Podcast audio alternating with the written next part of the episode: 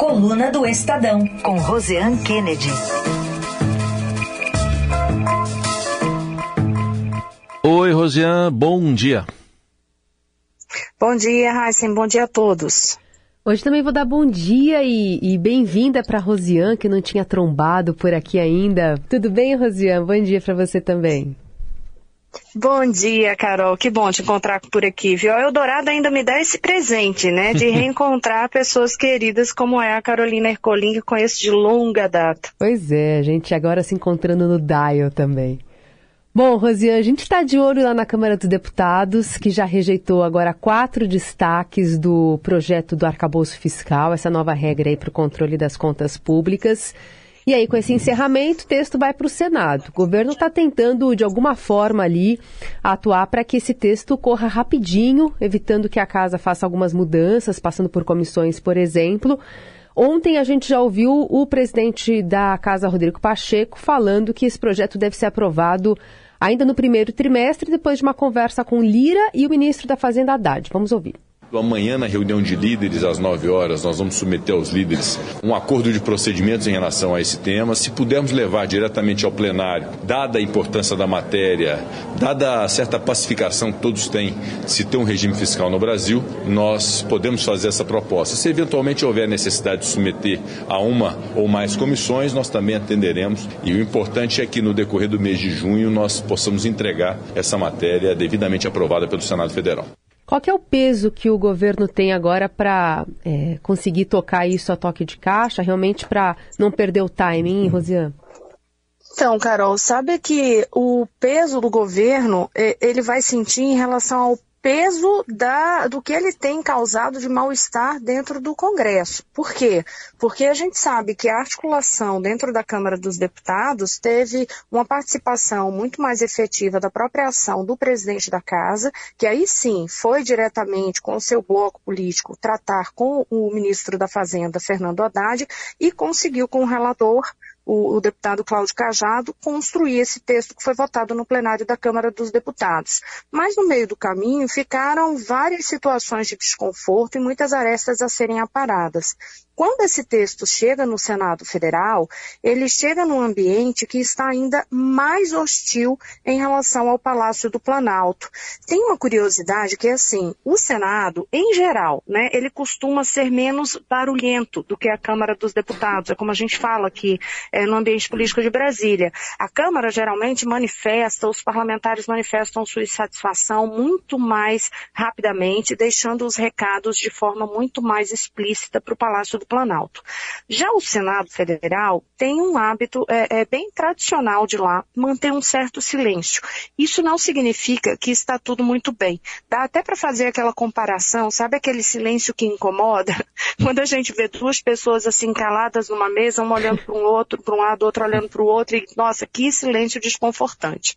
Hoje existe esse clima entre o Palácio do Planalto e o Senado Federal, consequentemente, uma preocupação muito grande, porque os senadores andam muito insatisfeitos com o tratamento que têm recebido no Palácio do Planalto com o tratamento que eles recebem, por exemplo, nas relações institucionais, né? A gente já é, tem acompanhado toda a situação, por exemplo, de chá de cadeira que o senador leva, é, a, a, discussão e a dificuldade de indicação dos grupos políticos para ocupação de cargos de segundo escalão.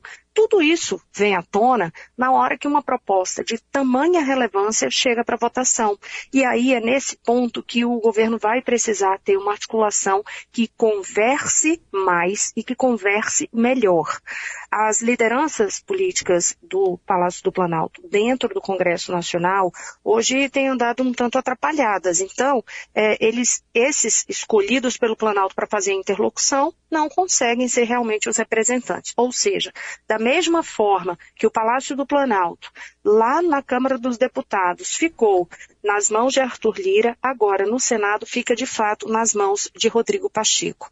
A de Rodrigo Pacheco, essa manifestação pública que vocês puseram aí, para de fato dar uma agilidade a isso, uma das formas de agilizar é reduzir o número de comissões que vai analisar a, a proposta de novo arcabouço fiscal, passa por uma comissão só e vai para o plenário, e isso dá mais agilidade. Porque eles têm preocupação com o tempo.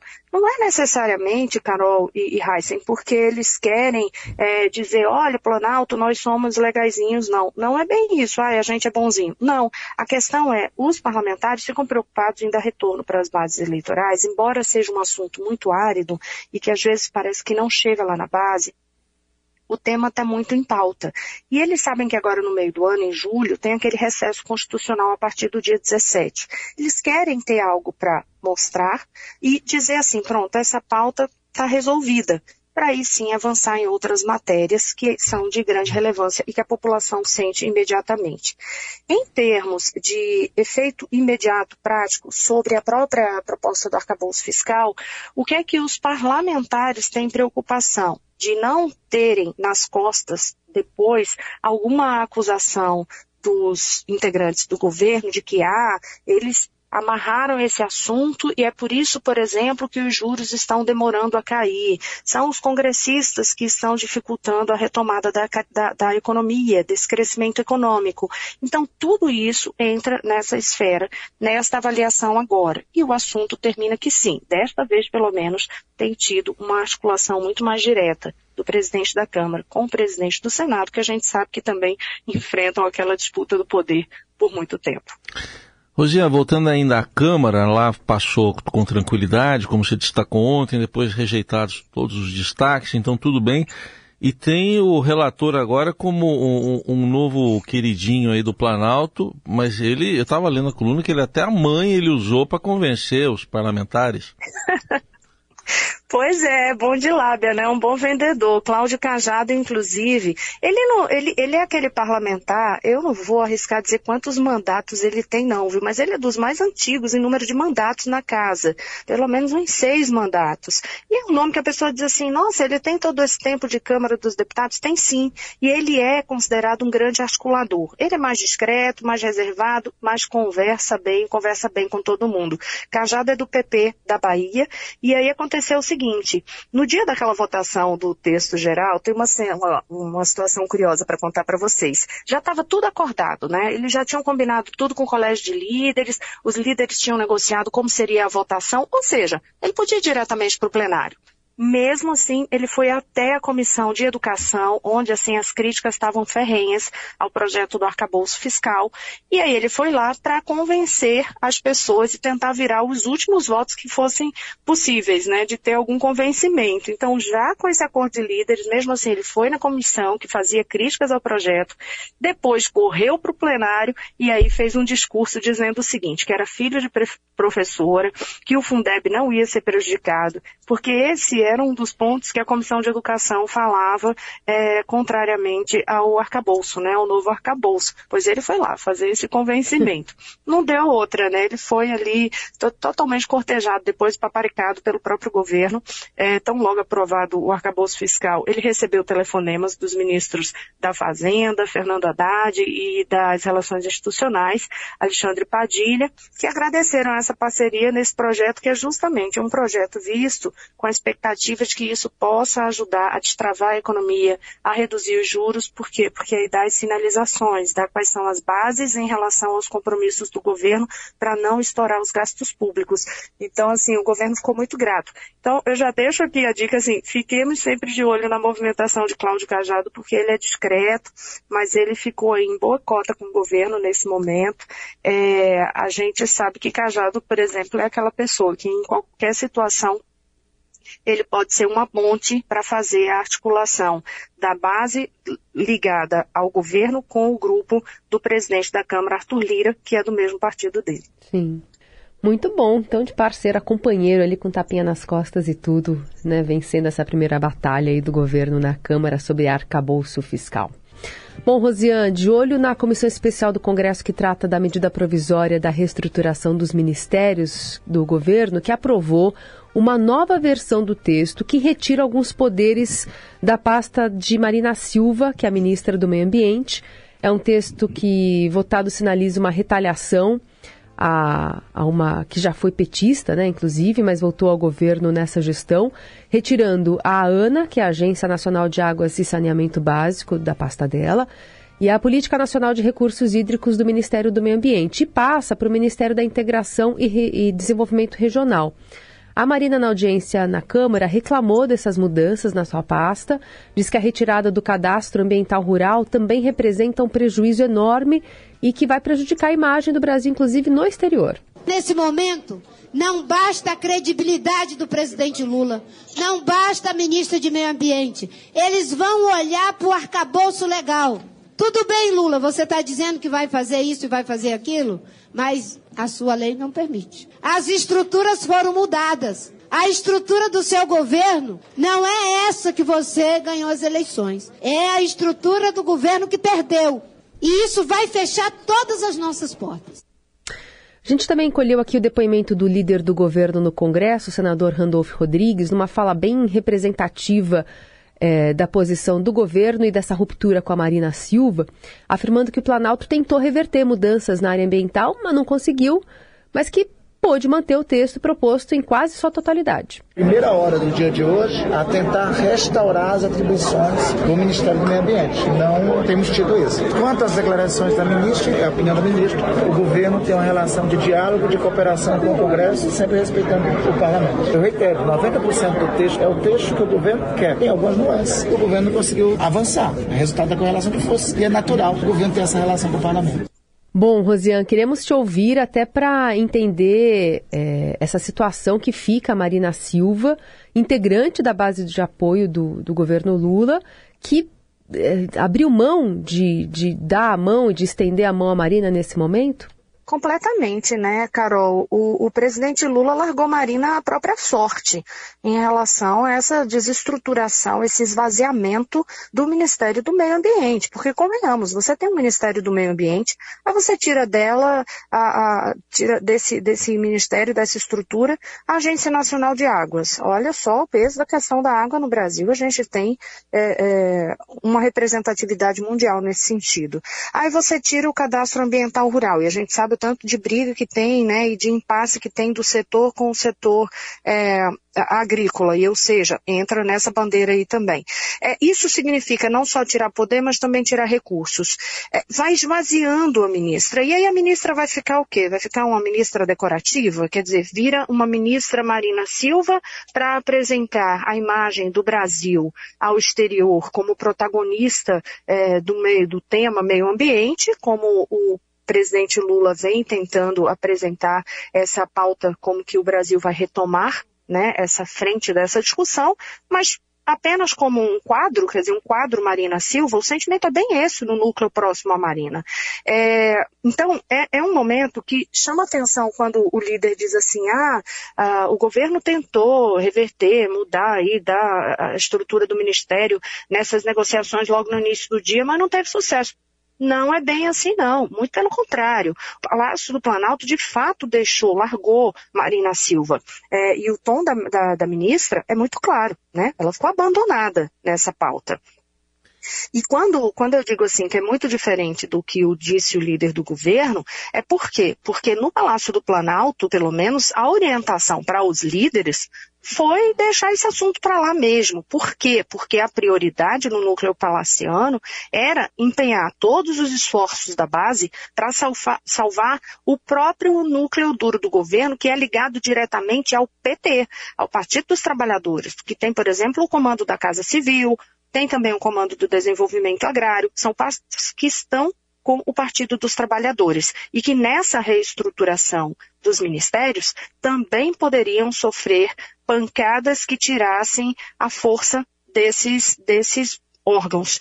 E aí o que é que acontece? O governo diz não, concentra a atenção, o líder do governo na Câmara, na Câmara, no Senado, no Congresso, concentra a atenção para que ah, esse núcleo duro petista continue tendo poder.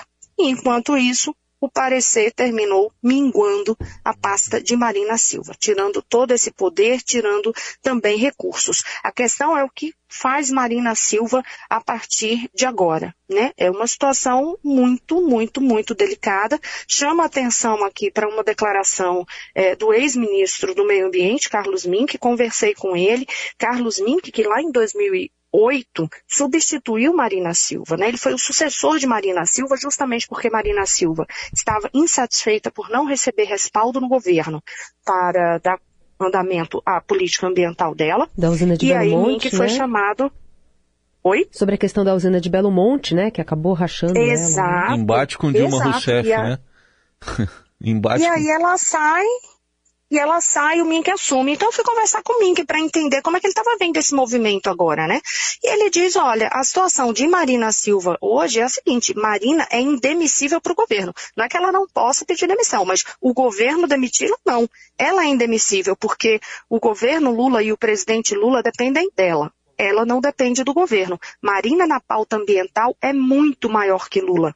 Então, ele, ele ainda faz uma observação que é a seguinte: se o governo abre mão de Marina e Marina sai é, dessa pasta do meio ambiente agora, qual é o recado que Lula passa para o mundo? Se ele vinha com aquela bandeira de dizer o Brasil voltou, a pauta ambiental é nossa prioridade, vamos ter esse protagonismo internacional, acabamos tudo, é uma virada de página total em relação ao que foi feito na gestão passada, e aí simplesmente Marina Silva sai, é, é jogar por terra todo esse argumento né? É jogar por terra. E é o que a Marina Silva, inclusive, nossa, esse trecho dessa sonora que vocês separaram é, é- faz um resumo muito perfeito do tamanho dessa crise no momento. E nessa linha ainda, Rosiane, você tem uma apuração de que já são considerados nomes, ou tem pelo menos um nome sendo considerado caso Marina saia, ou sei lá, seja saída?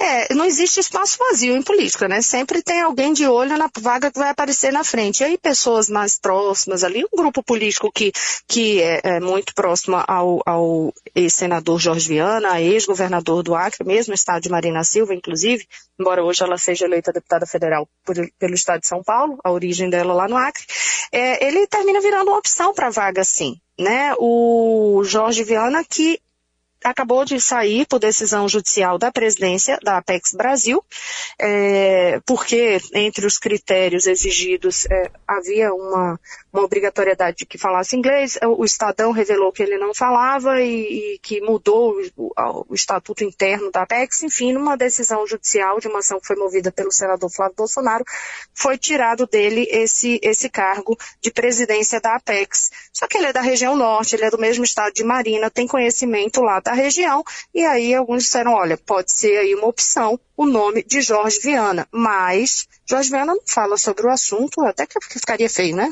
A pessoa está lá na vaga, você não iria Sim. falar sobre o caso. Mas no ambiente de Congresso Nacional não adianta, tem uma vaga sinalizando a fumaça de que aquele vai ter aquele espaço, as pessoas já se movimentam e aí algumas pessoas mais desse grupo político do, do PT do Acre vem como uma possibilidade, sim, eh, de petistas ligados ao PT do Acre, vem sim como uma possibilidade tê-lo. Só complementar aqui uma informação ainda sobre essa, eh, essa medida provisória eh, da reestruturação, que a gente tem que ver as cenas dos próximos capítulos. Porque, olha só, no meio desse desgaste todo, uma crise imensa com Marina Silva, que aliás foi uma crise que começou bem antes do que se imaginava, né?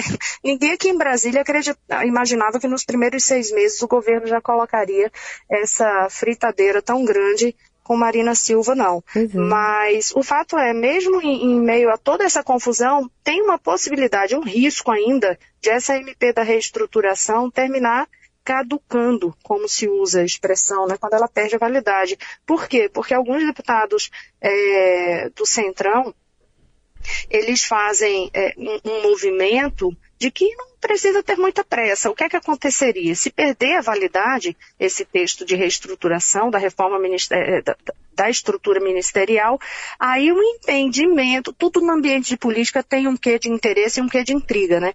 O entendimento é de que poderia eh, ser uma forma de pressionar o governo para fazer uma reforma ministerial. Pois é, inclusive você conta aqui na coluna que e, se caducar, a esplanada volta ao formato da gestão Bolsonaro, né? Se, vai se Aí o Brasil né? voltou mesmo, né? O Brasil voltou. voltou. Voltou para dia 31 de dezembro, né? Pois é, É, enfim. tudo isso na Então conta. o governo vai ter que se articular muito nisso. Muito bem, essa é a Rosiane Kennedy passando esse panorama dos bastidores da coluna de Estadão, também nessa versão áudio aqui no Jornal Eldorado. Rosiane, obrigada por hoje, viu? Um beijo, até amanhã. Até amanhã.